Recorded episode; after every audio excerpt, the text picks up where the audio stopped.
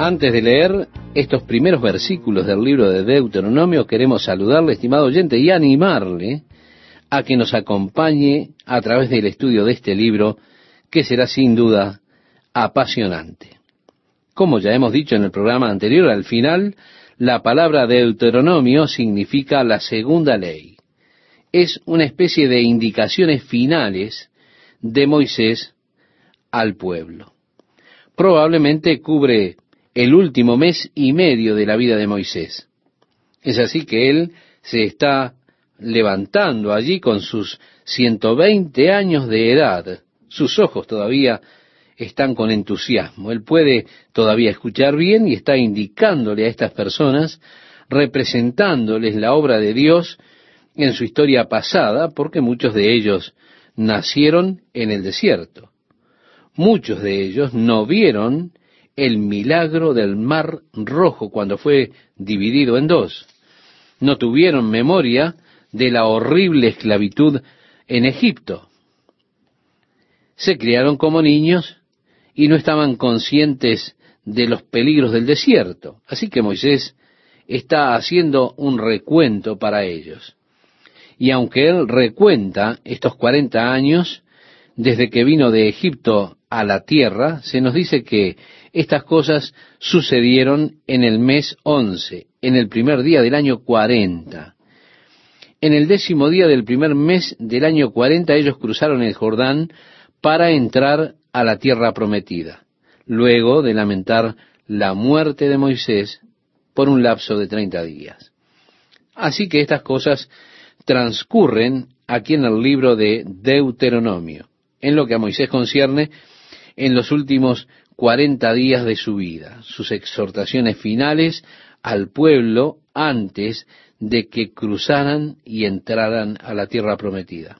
Por tanto, estas son palabras de ánimo, mientras les está recontando todo lo que Dios ha hecho, Él los anima a ir y tomar posesión de la tierra que Dios les ha prometido.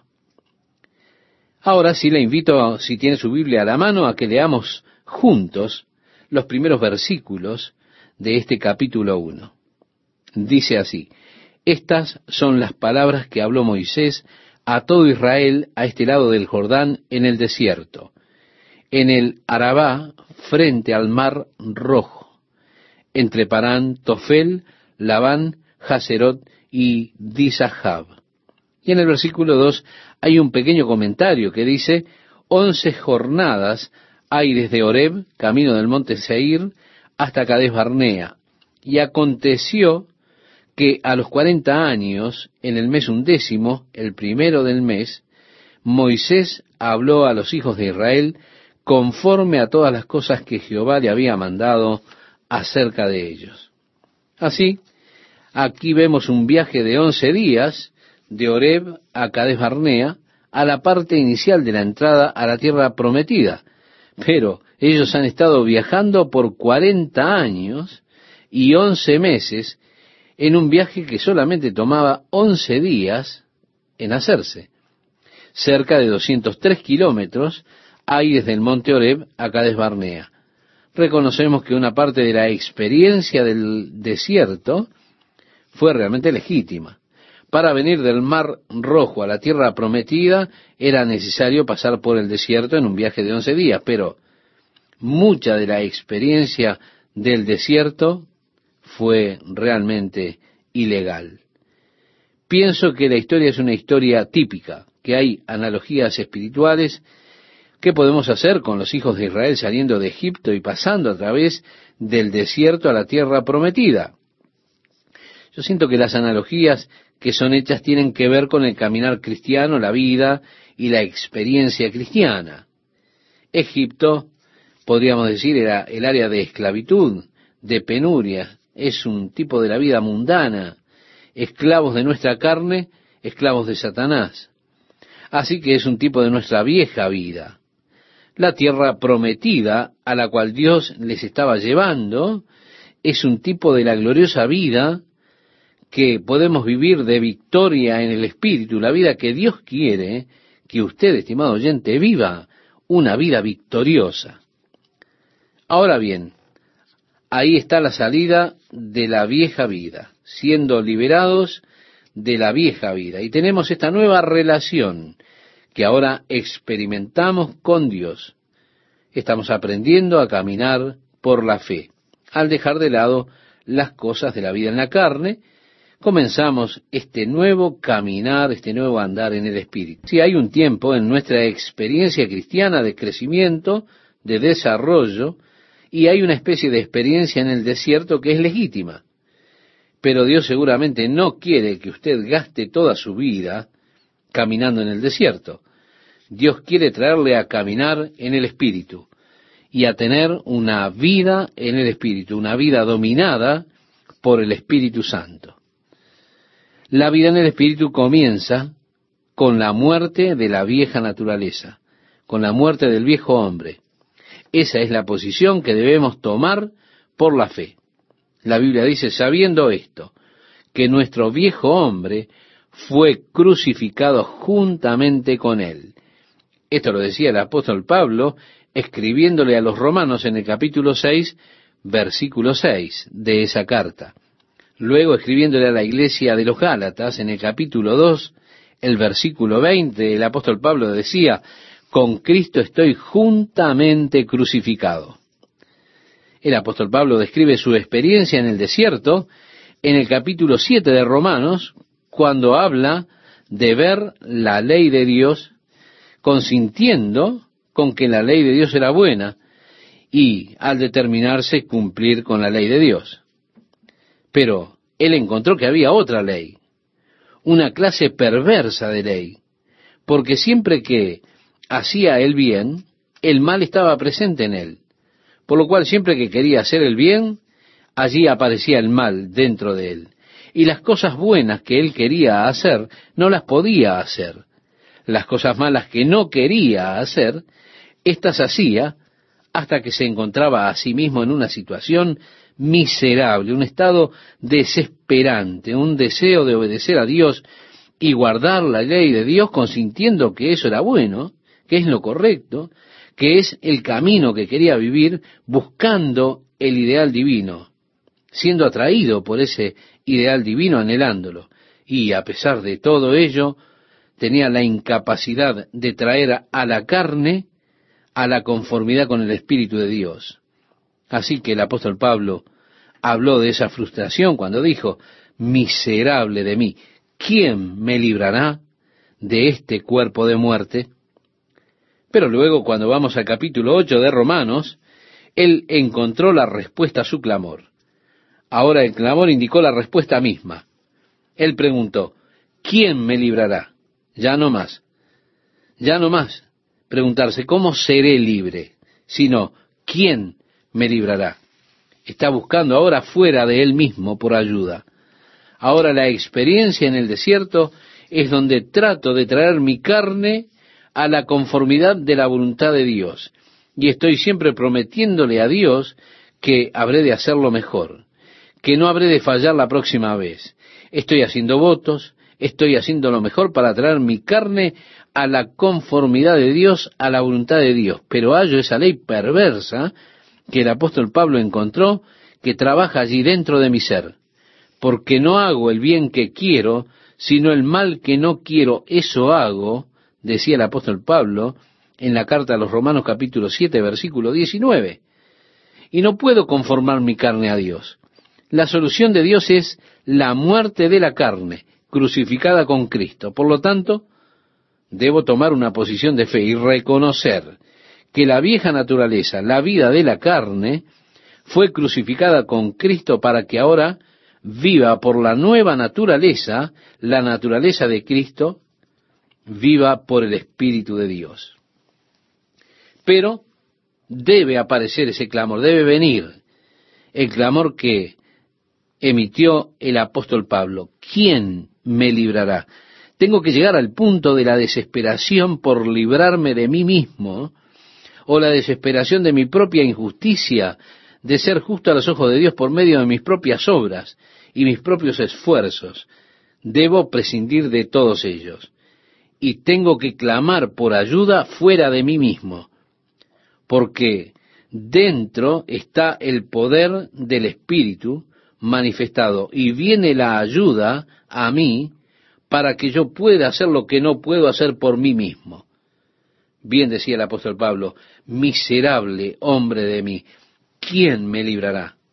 Me estoy acercando porque me doy cuenta de que no puedo liberarme yo mismo. Las veces que traté de liberarme, terminé en fracaso. Ahora, reconociendo mi debilidad, estoy clamando por un poder fuera de mí mismo. ¿Quién me librará? La respuesta de Dios viene. Soy liberado por el poder, por la dinámica del Espíritu, porque dice así, recibiréis poder cuando haya venido sobre vosotros el Espíritu Santo. Esto lo encontramos en el libro de los Hechos capítulo 1 versículo 8. Y lo que no podía hacer por causa de la debilidad de mi carne, encuentro que Dios lo ha hecho para mí y ha hecho provisión para mí por medio del Espíritu Santo. Así que es glorioso venir a transitar la vida del Espíritu, para entrar en la vida que Dios quiere que usted viva, estimado oyente, como hijo de Dios, como un hijo suyo. Fue el deseo de Dios siempre traerles a la tierra prometida. No fue el deseo de Dios que ellos perecieran en el desierto. Eso fue la tragedia del fracaso por parte de ellos. Esto fue un fracaso en la fe. Ellos fallaron al entrar por la fe a lo que Dios les había prometido a ellos. Dios lo estableció. Aquí está. Es tuya la tierra. Pero ellos vieron a los gigantes en la tierra. Vieron los muros altos de las ciudades en lugar de ver a Dios.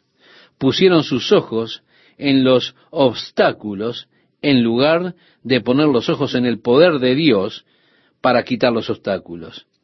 Y ese es el error que con frecuencia cometemos al mirar a nuestras vidas y miramos a la preponderancia que nuestra carne tiene sobre nosotros. Estamos dispuestos siempre a mirar los obstáculos y decimos, oh, soy tan débil, he luchado tanto, tan duro y usted sabe, cuánto he estado batallando con esto. Y miramos siempre a los obstáculos en lugar de mirar al poder de Dios para que nos libre de los obstáculos. Así que es importante que no fallemos donde ellos fallaron, sino que nosotros, por la fe, tomemos posición de victoria, de poder, de fortaleza, de caminar en el Espíritu, considerando el viejo hombre, la vieja naturaleza, muerta con Cristo. Así que lo que debió haber tomado once días les llevó 40 años. De hecho, 41 años para ser más exactos, porque no fue hasta el año 41, en el día décimo, que ellos entraron en la tierra que Dios les había prometido. Cruzaron el Jordán finalmente y así comenzaron a conquistar la tierra. Así que ahora tenemos este pequeño comentario desde el versículo 2 al versículo 5. Once jornadas hay desde Horeb, camino del monte de Seir, hasta Cades Barnea. Y aconteció que a los cuarenta años, en el mes undécimo, el primero del mes, Moisés habló a los hijos de Israel conforme a todas las cosas que Jehová le había mandado acerca de ellos, después que derrotó a Seón, rey de los amorreos, el cual habitaba en Esbón, y a Og, rey de Basán, que habitaba en Astarot, en Edrei de este lado del Jordán, en tierra de Moab, resolvió Moisés declarar esta ley. Aquí es donde viene la palabra Deuteronomio. Resolvió Moisés declarar esta ley. Es una reiteración realmente de la ley de Dios. Y dice así, Jehová, nuestro Dios, nos habló en Horeb diciendo, habéis estado bastante tiempo en este monte, volveos e id al monte del Amorreo y a todas sus comarcas, en el Arabá, en el monte, en los valles, en el Negev y junto a la costa del mar, a la tierra del Cananeo y al Líbano hasta el gran río, el río Éufrates. Mirad, yo os he entregado la tierra, entrad y poseed la tierra que Jehová juró a vuestros padres, Abraham, Isaac y Jacob, que les daría a ellos y a su descendencia después de ellos. Así que el mandamiento de Dios es así, han estado aquí lo suficiente, han rodeado estas montañas lo suficiente. Oigan, es tiempo de ir y es tiempo de comenzar a poseer lo que Dios les ha prometido a ustedes. Comiencen a moverse hacia su desarrollo espiritual, a su vida espiritual. Vayan. Y la clave es, por supuesto, poseer la tierra que Jehová juró a vuestros padres.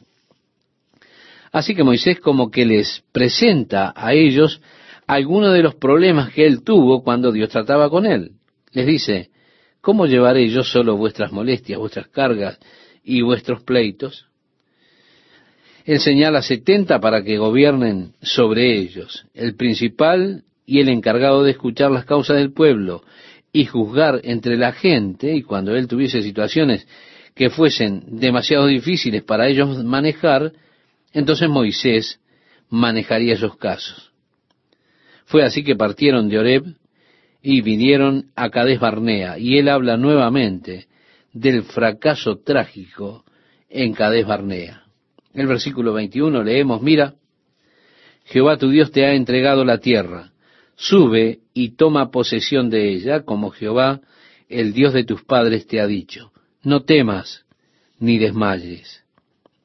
Y vinisteis a mí todos vosotros y dijisteis, enviemos varones delante de nosotros que nos reconozcan la tierra y a su regreso nos traigan razón del camino por donde hemos de subir y de las ciudades a donde hemos de llegar.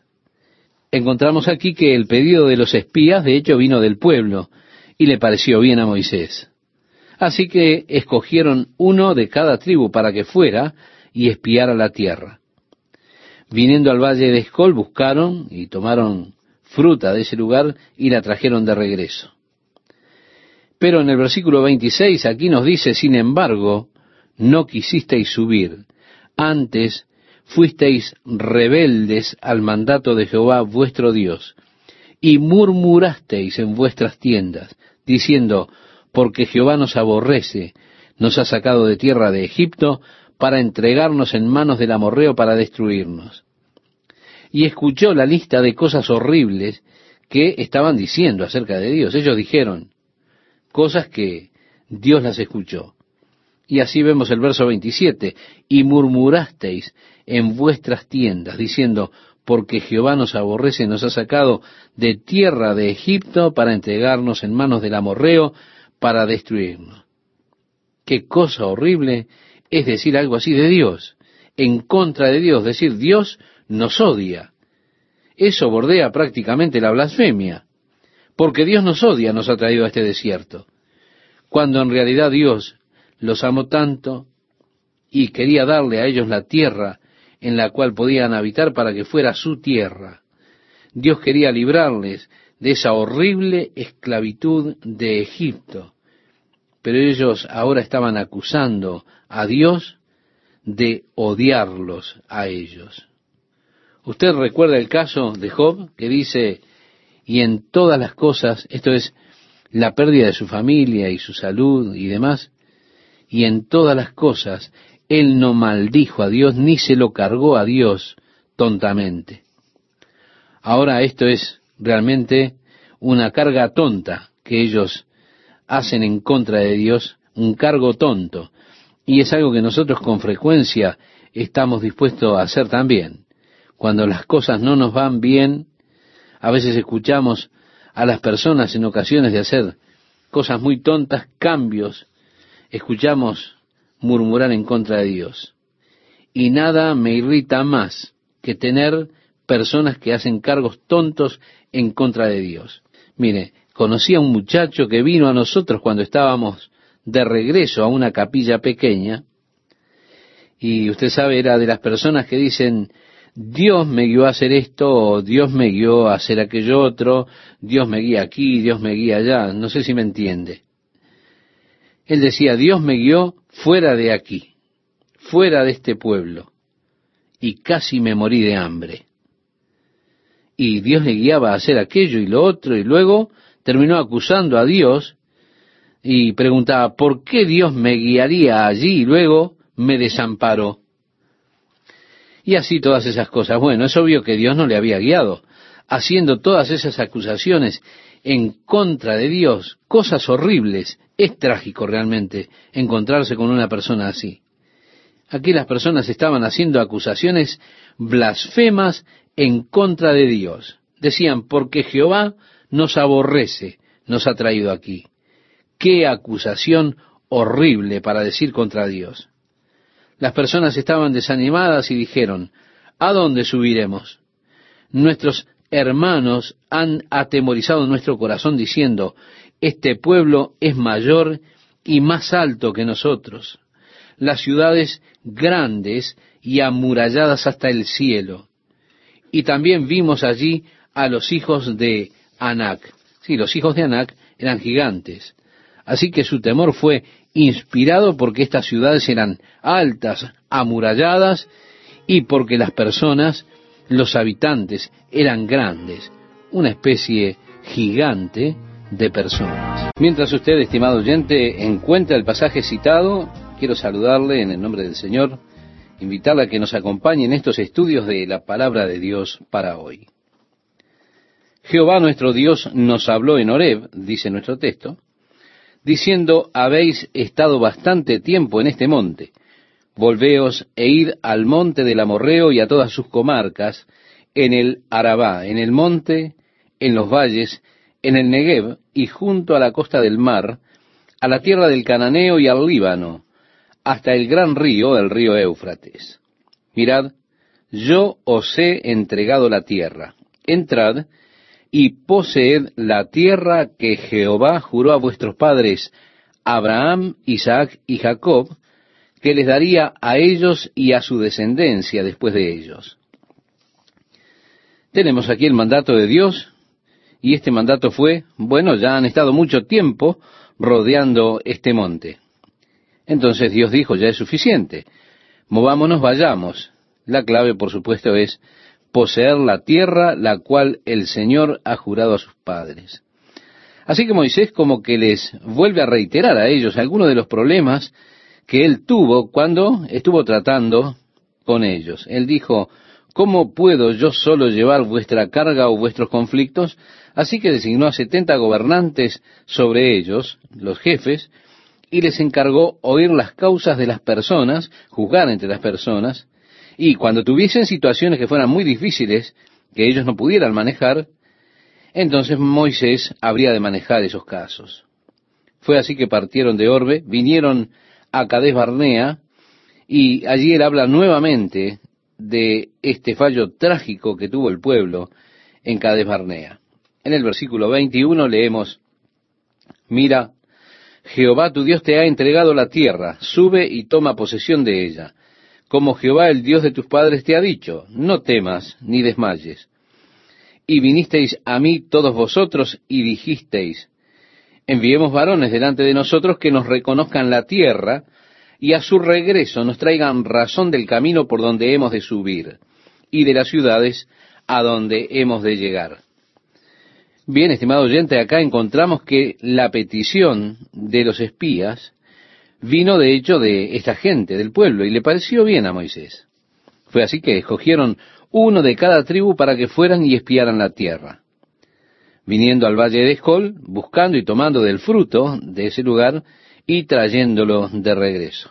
El versículo 26 nos dice, sin embargo, no quisisteis subir antes, fuisteis rebeldes al mandato de Jehová vuestro Dios, y murmurasteis en vuestras tiendas. Ellos dijeron, si usted recuerda, porque Jehová nos aborrece, nos ha sacado de tierra de Egipto, para entregarnos en manos del amorreo para destruirnos. Fue así que la gente estaba desanimada y dijeron, ¿a dónde subiremos?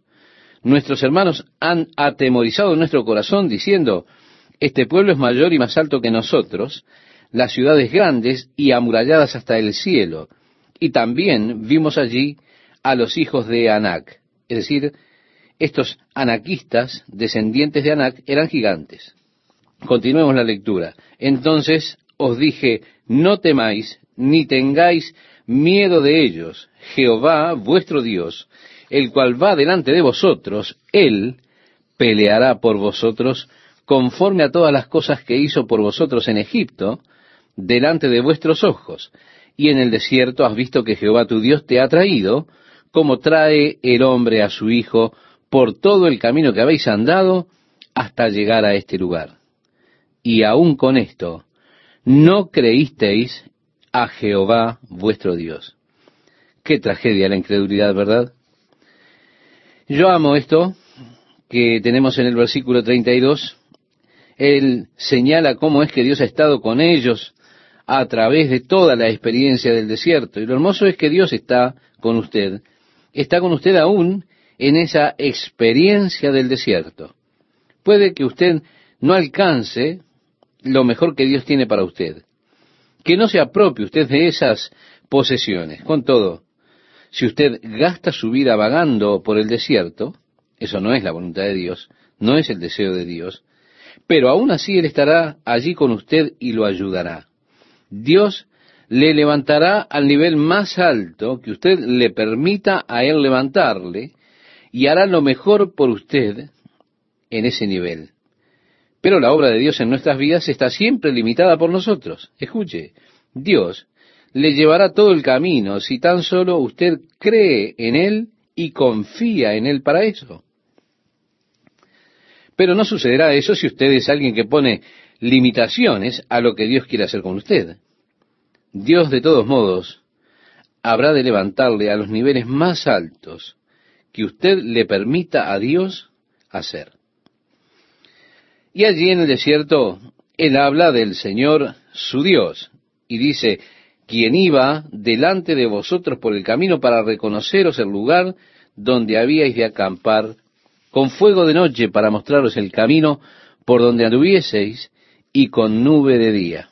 En otras palabras, les está diciendo que Dios fue delante de ellos a través de las experiencias para buscar el mejor lugar, para que pusieran su carpa, y luego les guió por fuego y por la nube o si nos diésemos cuenta cómo todo acompasa la obra de Dios en lo que rodea a nuestras vidas.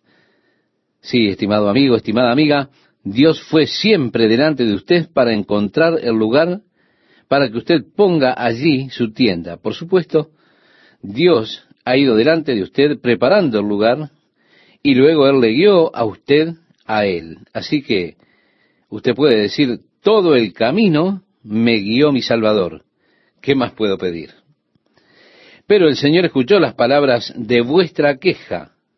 Él estaba enojado y dijo, ustedes no entrarán. Luego Moisés les recuerda cómo se juntaron y dijeron, hemos pecado en contra de Dios, iremos y tomaremos la tierra. Moisés dijo, no, no lo hagan. Dios dijo que Él no los habrá de entregar en sus manos. Y como se armaron a sí mismos, de todos modos, y por su propia cuenta fueron en contra de la montaña de los amonitas, fueron atrapados por ellos y algunos de ellos fueron inmolados porque presumieron ir sin la presencia de Dios. Fue así que comenzaron los cuarenta años de caminar por el desierto, el cual Moisés comienza a presentarles a ellos en el capítulo 2. Y dice, Luego volvimos y salimos al desierto, camino del mar rojo, como Jehová me había dicho, y rodeamos el monte de Seir por mucho tiempo. Y Jehová me habló diciendo, bastante habéis rodeado este monte. Volveos al norte y manda al pueblo diciendo, pasando vosotros por el territorio de vuestros hermanos los hijos de Esaú, que habitan en Seir, ellos tendrán miedo de vosotros, mas vosotros guardaos mucho. No os metáis con ellos, porque no os daré de su tierra ni aun lo que cubre la planta de un pie, porque yo he dado por heredad a Esaú el monte de Seir.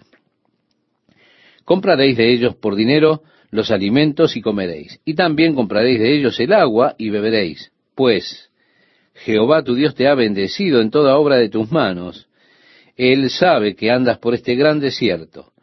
Estos cuarenta años Jehová tu Dios ha estado contigo y nada te ha faltado. Vemos allí un milagro, ¿verdad? Más de un millón de personas durante cuarenta años, con todo, no tuvieron nunca carencia alguna en ese desierto. En el versículo 8 nos dice, y nos alejamos del territorio de nuestros hermanos, los hijos de Esaú, que habitaban en Seir por el camino del Arabá, desde Elat y Esión Geber, y volvimos y tomamos el camino del desierto de Moab, y Jehová nos dijo, no molestes a Moab, ni te empeñes con ellos en guerra, porque no te daré posesión de su tierra, porque yo he dado a Ar por heredad a los hijos de Lot. Ahora Ernest está señalando algo. Esta área de Moab fue una vez habitada por los Emims, y los Emims eran parientes de los anaquistas, los cuales, como ya hemos dicho, eran gigantes.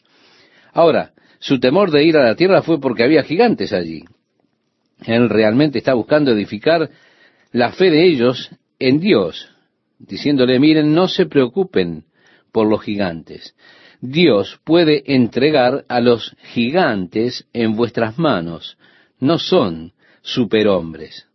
Los Emims solían habitar en esta área de Moab hasta que los hijos de Lot se mudaron y la tomaron y sacaron a los Emims fuera porque Dios le había prometido esta área para los hijos de Lot.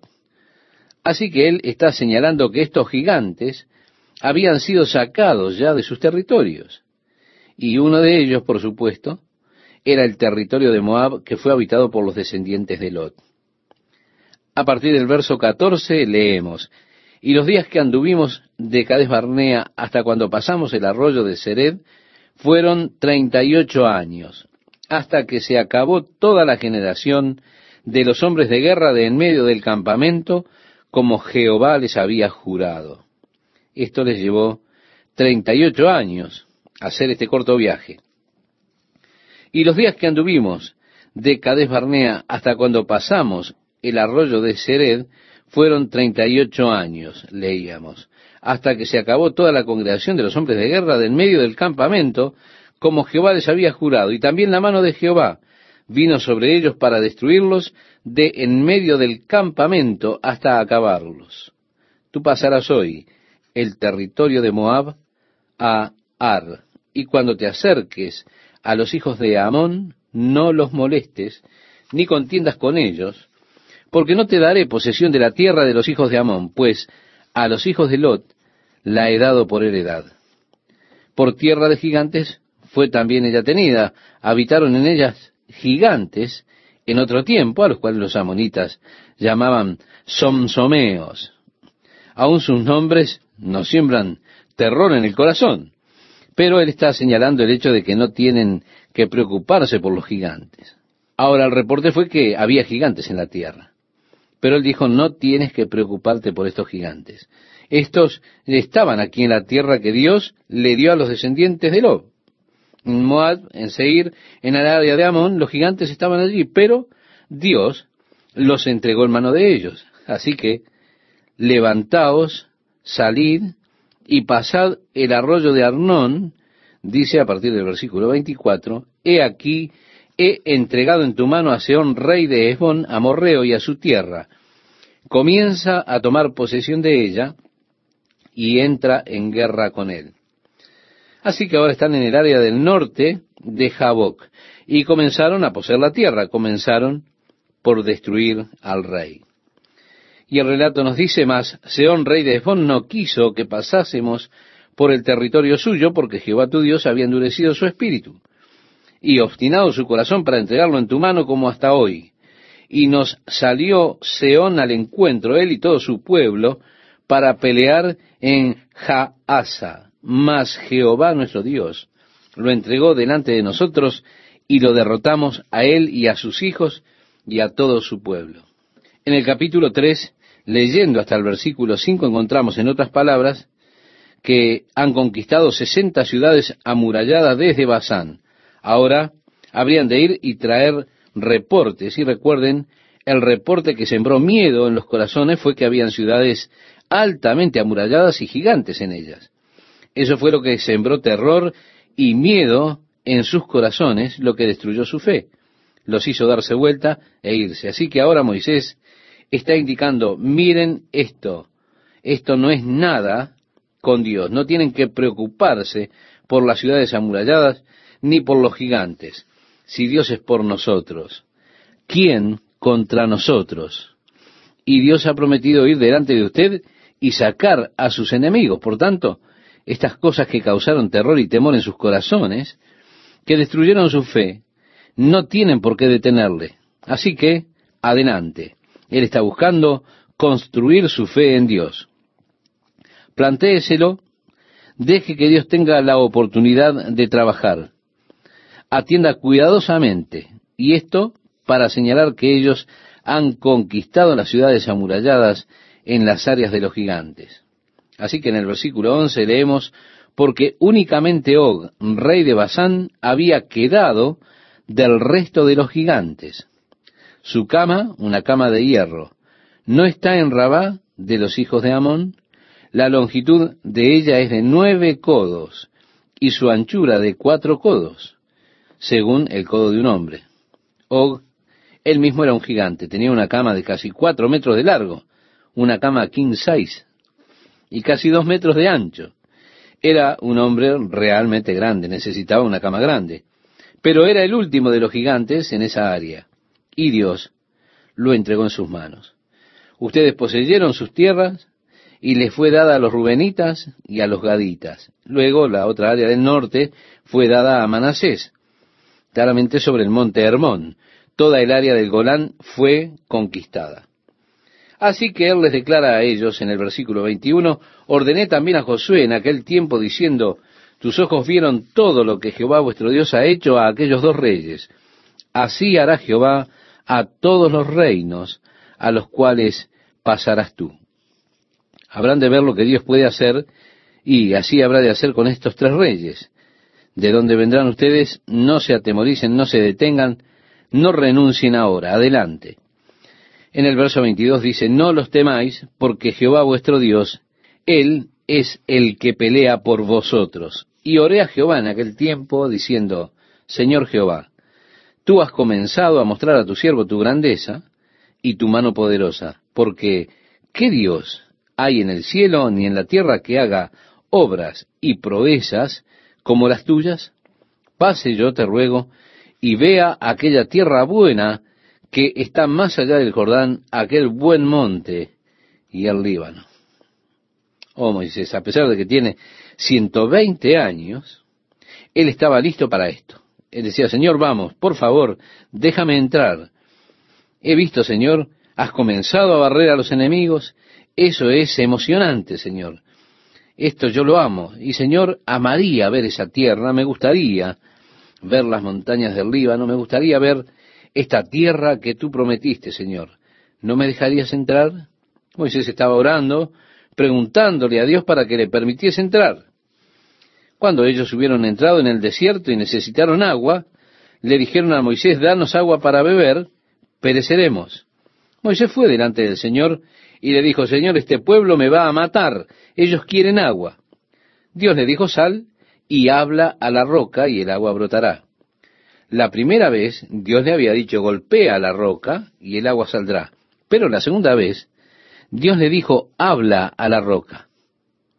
Moisés estaba tan enojado con el pueblo que salió y en lugar de hablarle a la roca, él dijo, debo golpear la roca nuevamente para darles agua, y tomó su vara y golpeó la roca y el agua salió. Pero Dios le dijo, Moisés, ven aquí, hijo, no me representaste adecuadamente delante del pueblo. Recordemos que Moisés era el representante de Dios. Dios no estaba enojado con ellos, pero Moisés sí. Y Dios le dijo a Moisés, Moisés, eso es un grave error. ¿Y por qué no me has representado adecuadamente delante del pueblo? Por eso no podrás entrar en la tierra prometida. Dios quería imprimir en la mente de estas personas la importancia de obedecer a Dios, la importancia que tiene ser los representantes de manera adecuada de Dios. Porque ustedes son representantes de Dios, si son cristianos, en el mundo de hoy. Recuerden, Moisés falló. Él representó a Dios como que Dios estaba enojado, y Dios no estaba enojado. Así que Dios le dijo a Moisés, porque fallaste en representarme delante del pueblo, no puedes entrar en la tierra. Moisés llegó a ver a algunos de los enemigos conquistados. Él los vio comenzando a tomar la tierra. La adrenalina estaba fluyendo dentro de Moisés. Eso era emocionante. Y él dijo, oh Señor, por favor, me gustaría entrar y ver los montes del Líbano, ver esos valles, ríos y todo lo que está allí, Señor. Me gustaría ver la tierra. Déjame entrar, Señor. Quiero verte a ti vencer a los enemigos. Quiero ver al pueblo. En cambio leemos, pero Jehová se había enojado contra mí a causa de vosotros, por lo cual no me escuchó y me dijo, Jehová me dijo, basta, no me hables más de este asunto. En otras palabras, Moisés, no me hables de esto, no puede decir. Y aquí está el caso donde Dios no contestó la oración de Moisés de manera afirmativa. Él respondió esa oración diciéndole no. Dios siempre contesta las oraciones. A veces contesta que sí, a veces que no. Pero esta es la causa por la que la petición de Moisés no fue concedida. Fue para que Dios enseñase a la nación la importancia que tiene la obediencia. En los años que siguieron, como las madres tenían a sus bebés en sus regazos y les contaban la gloriosa historia de cómo Dios usó un hombre llamado Moisés, que de niño fue protegido por Dios y sacado de entre los juncos por la princesa de la tierra de Egipto cuando se ordenó que todos los niños debían morir, y cómo creció en la corte de Faraón, cómo hizo su decisión de alinearse él mismo con el pueblo de Dios en lugar de disfrutar de los placeres de pecado por un tiempo, cómo Dios trajo por medio de él las plagas sobre los egipcios y los atacó, cómo guió al pueblo fuera de Egipto, fuera de la esclavitud, cómo fue que el mar rojo fue partido por la vara que Moisés levantó, cómo Dios sacó agua de la roca, luego sus voces se silenciaron y con tonos de susurro dirían, pero a Moisés no le fue permitido cumplir el sueño de su vida, que era entrar en la tierra, porque él falló en representar a Dios de manera correcta, fracasó en eso. Él le desobedeció en las aguas de la rencilla, las aguas de Meribá. Esto se volvió una lección profundamente embebida en las mentes de la nación, la importancia de obedecer a Dios. Y por lo tanto, por causa de la nación, Dios refrenó el deseo de un hombre. Dios dijo, mira, no me hables de esto de nuevo. La respuesta fue dada. ¿Qué tal amigas, amigos? ¿Cómo están? Es un gusto estar con ustedes nuevamente compartiendo la palabra de Dios para hoy. En el pasaje que citaba Esteban, leemos, Volvimos pues y subimos camino de Basán y nos salió al encuentro Og, rey de Basán, para pelear, él y todo su pueblo en Edrei. Y me dijo Jehová, no tengas temor de él, porque en tu mano he entregado a él y a todo su pueblo con su tierra, y harás con él como hiciste con Seón, rey amorreo, que habitaba en Esbón. Y Jehová nuestro Dios entregó también en nuestra mano a Og, rey de Basán, y a todo su pueblo, al cual derrotamos hasta acabar con todos. Y tomamos entonces todas sus ciudades. No quedó ciudad que no les tomásemos. Sesenta ciudades, toda la tierra de Argob, del reino de Og en Basán. Todas estas eran ciudades fortificadas, con muros altos, con puertas y barras, sin contar otras muchas ciudades sin muro. En otras palabras, estimado oyente, ellos habían conquistado sesenta ciudades fortificadas desde Basán. Usted se va a encontrar ahora con los reportes y quiero que recuerde aquel reporte que llenó de miedo el corazón de ellos, de que éstas eran ciudades fortificadas y que en ellas habían gigantes. Eso fue lo que produjo miedo y terror en sus corazones fue lo que destruyó la fe de ellos y fue así que se alejaron. Ahora Moisés está señalando, miren, ustedes no tienen que preocuparse por estas ciudades fortificadas, no tienen que preocuparse por los gigantes. Dios ha prometido ir delante de ustedes y expulsar a sus enemigos. De esa manera, estas cosas que están causando miedo en sus corazones, que destruyen su fe, no tienen que detenerlos. Vayan. Moisés está buscando aumentar la fe de ellos en Dios. En el versículo 11 nos dice, porque únicamente Og, rey de Basán, había quedado del resto de los gigantes. Og mismo era un gigante, y Dios lo ha entregado en sus manos. Ellos tomaron la tierra por posesión, y fue dada a los rubenitas y a los gaditas. La otra área hacia el norte fue dada a la tribu de Manasés sobre el monte Hermón. Toda esa área del Golán fue conquistada. También les declara en el verso 21, tus ojos vieron todo lo que Jehová, nuestro Dios, ha hecho a aquellos dos reyes. Así hará Jehová a todos los reinos a los cuales pasarás tú. Ustedes han visto lo que Dios puede hacer, estaba diciéndoles Moisés en otras palabras. Lo mismo hará con estos reyes hacia los cuales ustedes van. No tengan miedo, no se detenga, no renuncien ahora.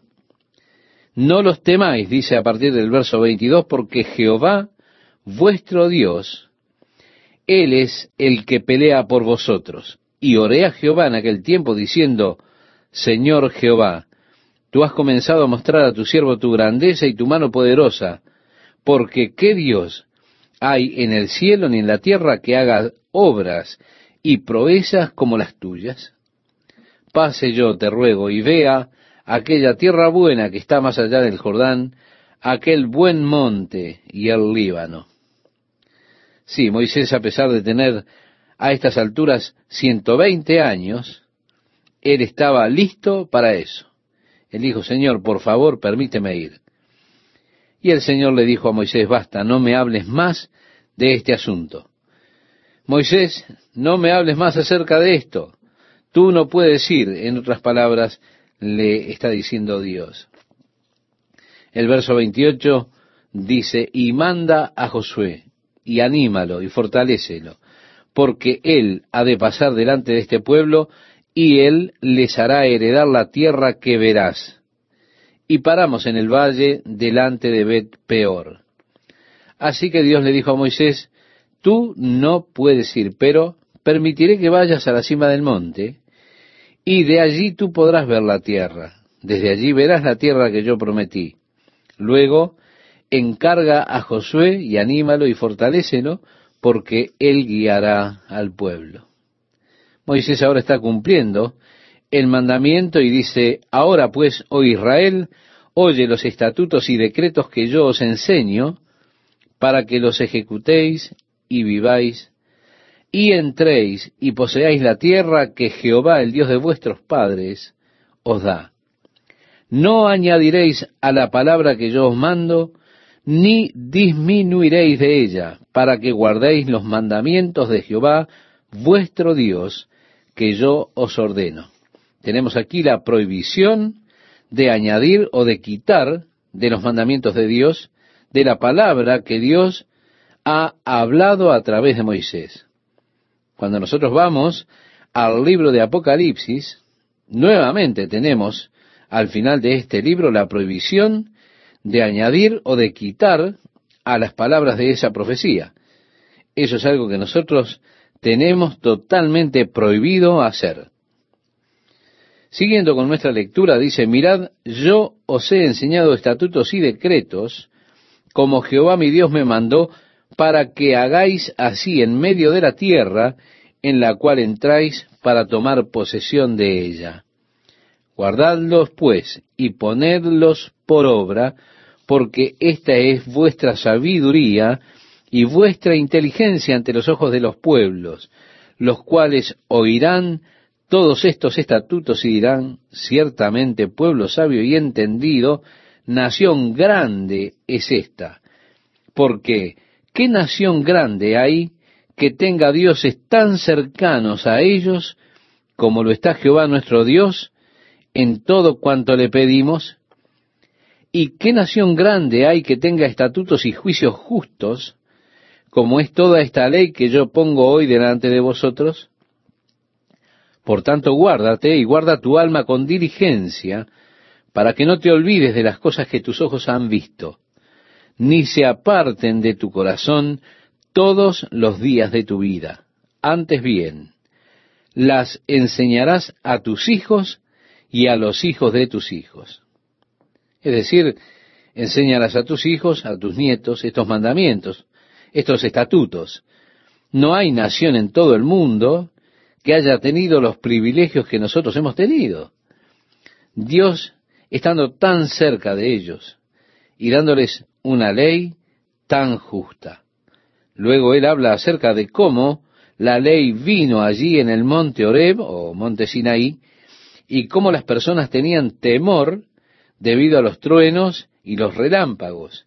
Y Moisés dijo, oísteis la voz de sus palabras, mas a excepción de oír la voz, ninguna figura visteis.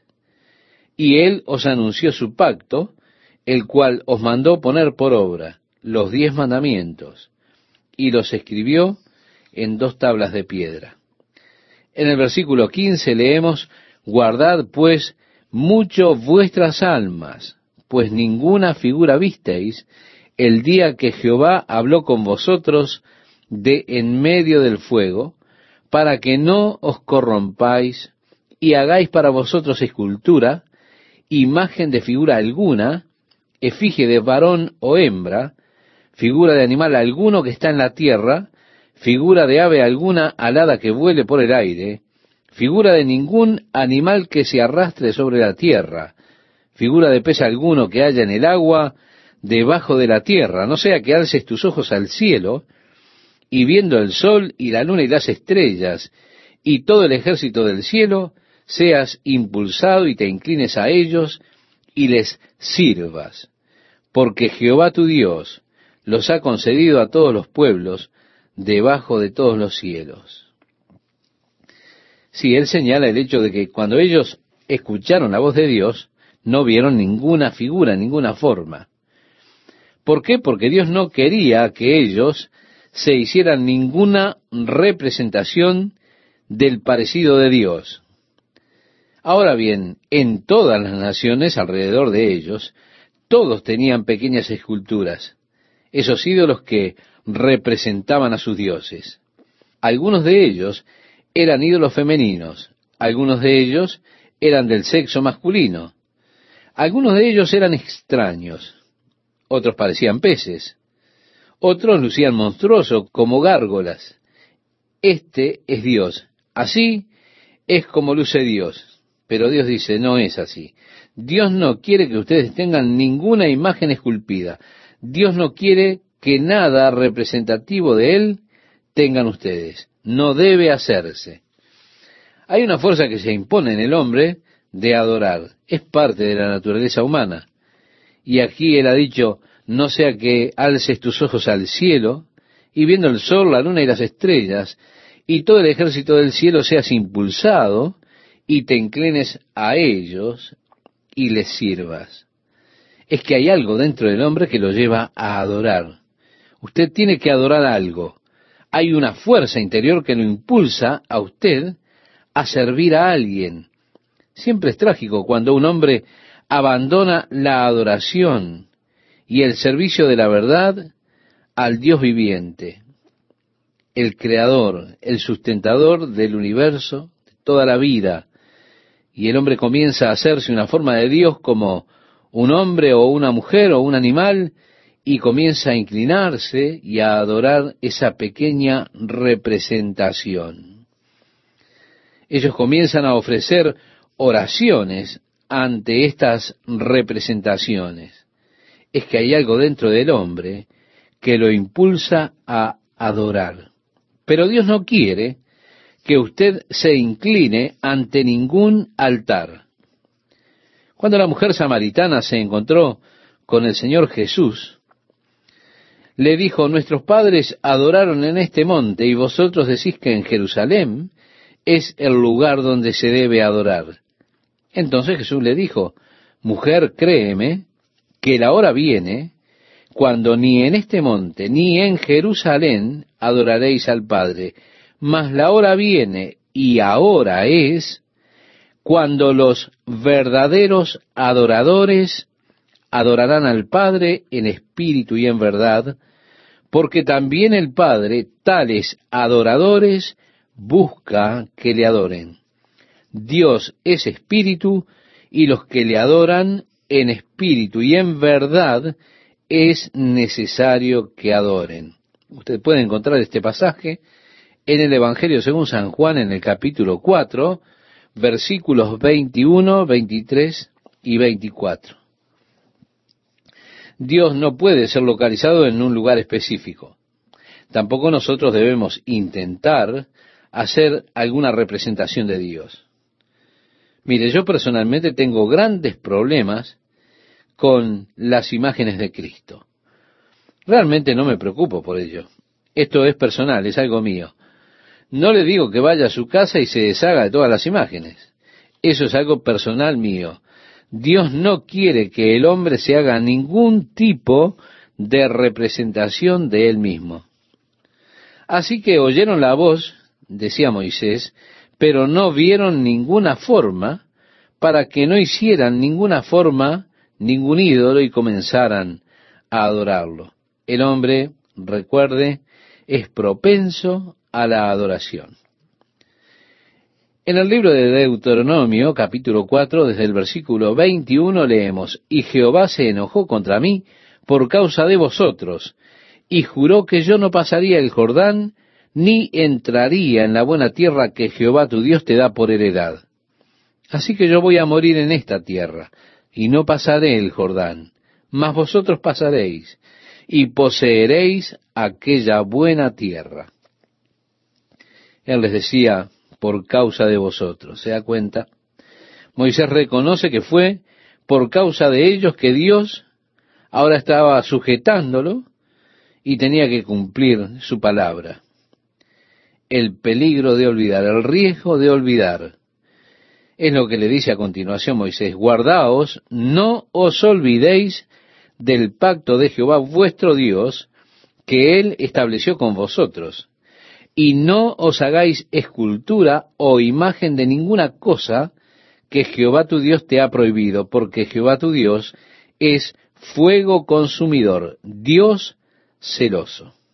Personas dicen, Oh, aquí vamos, el concepto de Dios en el Antiguo Testamento, un Dios celoso que consume con fuego. El libro de Hebreos en el Nuevo Testamento declara, porque nuestro Dios es fuego consumidor. En el capítulo 12 de ese libro, el versículo 29.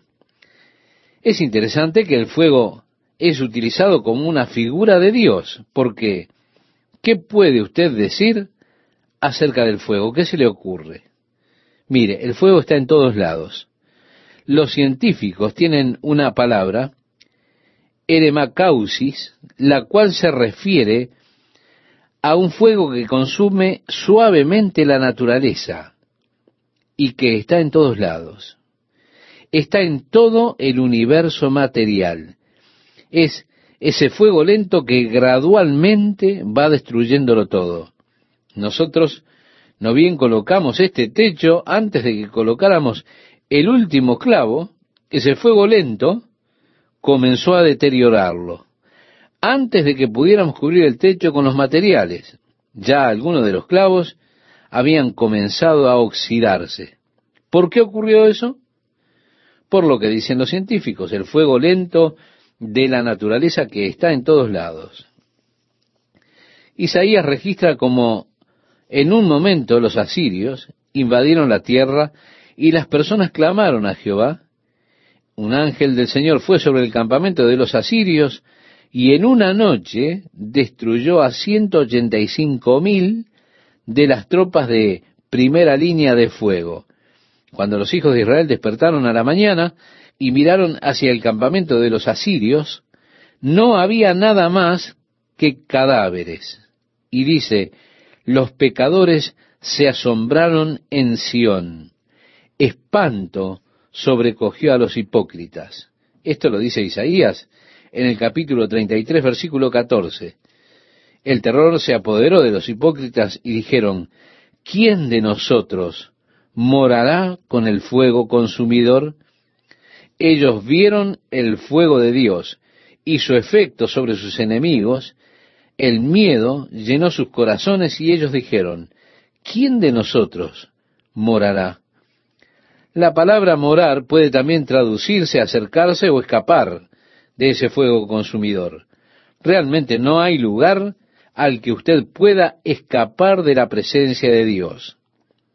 Así dice el Salmo, si subiera a los cielos, allí estás tú. Y si en el Seol hiciera mi estrado, he aquí, allí tú estás. Esto usted lo puede encontrar en el Salmo 139, versículo 8. Y el mismo fuego de Dios que quema en el cielo es el mismo fuego de Dios que quema en el infierno. No hay quien pueda esconderse o escapar de él. En realidad, usted está en el fuego de Dios. Usted no puede escapar de él. La pregunta que podemos hacernos es, ¿qué es lo que usted está haciendo? Y depende de lo que usted es, porque vea, el fuego puede, en el caso del acero, se transmite en un punto fijo al ser puesto en el fuego y así es templado por el fuego. Pero el mismo fuego puede destruir y consumir absolutamente un trozo de madera. La Biblia dice que nuestras obras un día serán probadas por el fuego. Algunas de estas obras, como la madera, se volverán humo. Aquellas que puedan resistir el fuego, aquellas que perduren a través del fuego, por esas obras usted será recompensado. Nuestro Dios, dice la Biblia, es fuego consumidor. Nuestro Dios es un Dios celoso. Una figura muy interesante que es utilizada para definir a Dios. Pero vayamos por un momento al versículo 31. Nos dice, porque Dios misericordioso es Jehová tu Dios.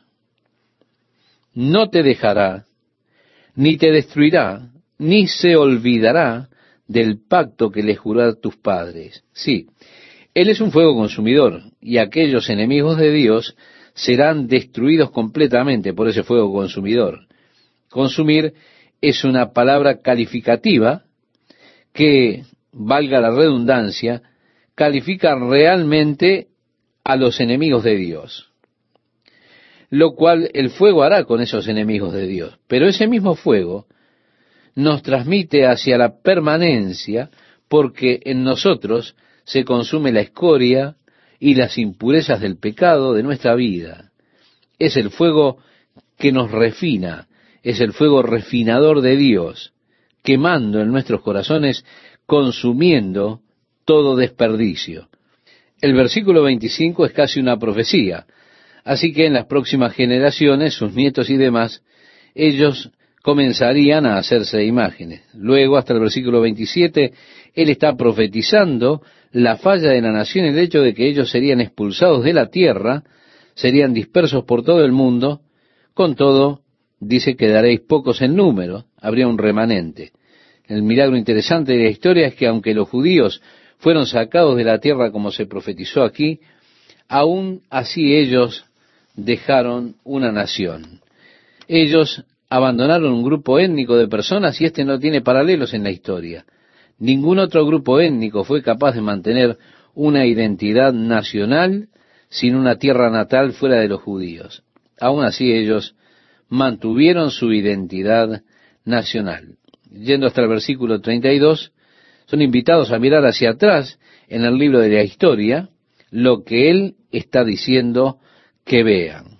Desde el día que creó Dios al hombre sobre la tierra en adelante.